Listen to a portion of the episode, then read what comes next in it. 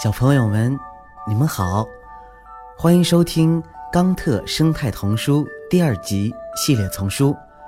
我是睡衣哥哥，今天呀，又要给你们讲故事了。好啦，故事呀，开始了。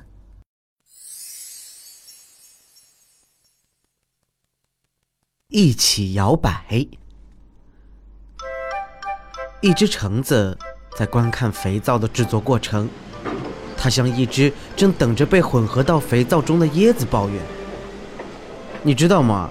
等榨出我的果汁后，它们就会蒸住我的果皮。很疼吗？”椰子有些疑惑：“呃，不，还好啦，我们没有神经，所以我们感受不到疼痛。但这还不是最糟糕的。”嗯，还有什么能比压榨你的果汁、蒸煮你的果皮更糟糕的呢？椰子沉思着问道。啊，最好的清洁剂就隐藏在我的果皮中，需要不断的转啊转，转啊转，转呀转，至少要转一个多小时才能提取出来。你还含有清洁剂？哦，是啊，你看。当人类意识到棕榈油能进行生物降解时，就有越来越多的人享用。于是呢，数百万公顷热带雨林遭到了破坏。那时人们才发现，尽管这些是可再生的，但却不是可持续的。那真是一个糟糕的消息！椰子惊叫道：“我原本被种植在世界各地，用于榨油，但是……”非洲棕榈树能产出更多的油，以至于我都不受欢迎了。嗯，我是在巴西，呃，对，就是在那里。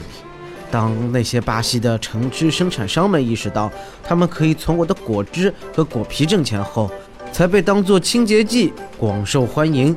这意味着可以赚更多的钱。哦，这么说。你是用废物制造出的清洁剂？我不是废物，我的用途比人们原来认为的更多。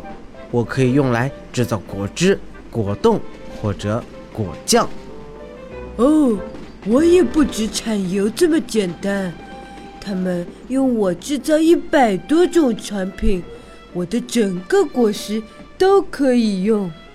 啊，咱们能提供这么多东西，真是太好了。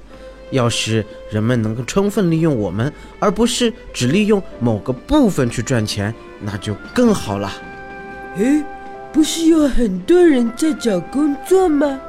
数百万人失业，数百万人想使用天然产品，而所有人都想节约能源。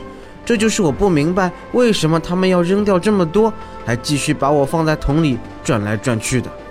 你这是什么意思？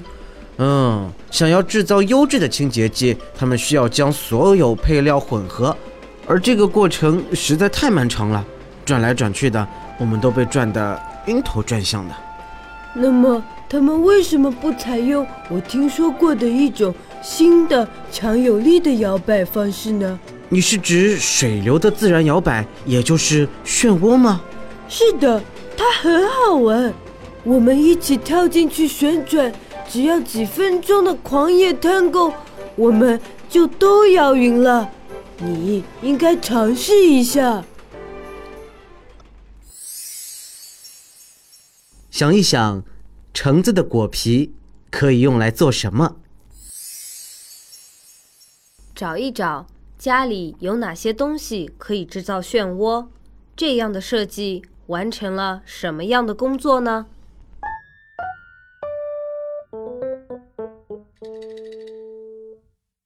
您刚才收听到的是由环保部宣传教育中心引进，学林出版社和喜马拉雅联合出品，李潇钦和黄鑫播讲的《冈特生态童书》第二集系列丛书，还有很多好听的故事，不要错过了。感谢您的收听，让我们下期再见，谢谢。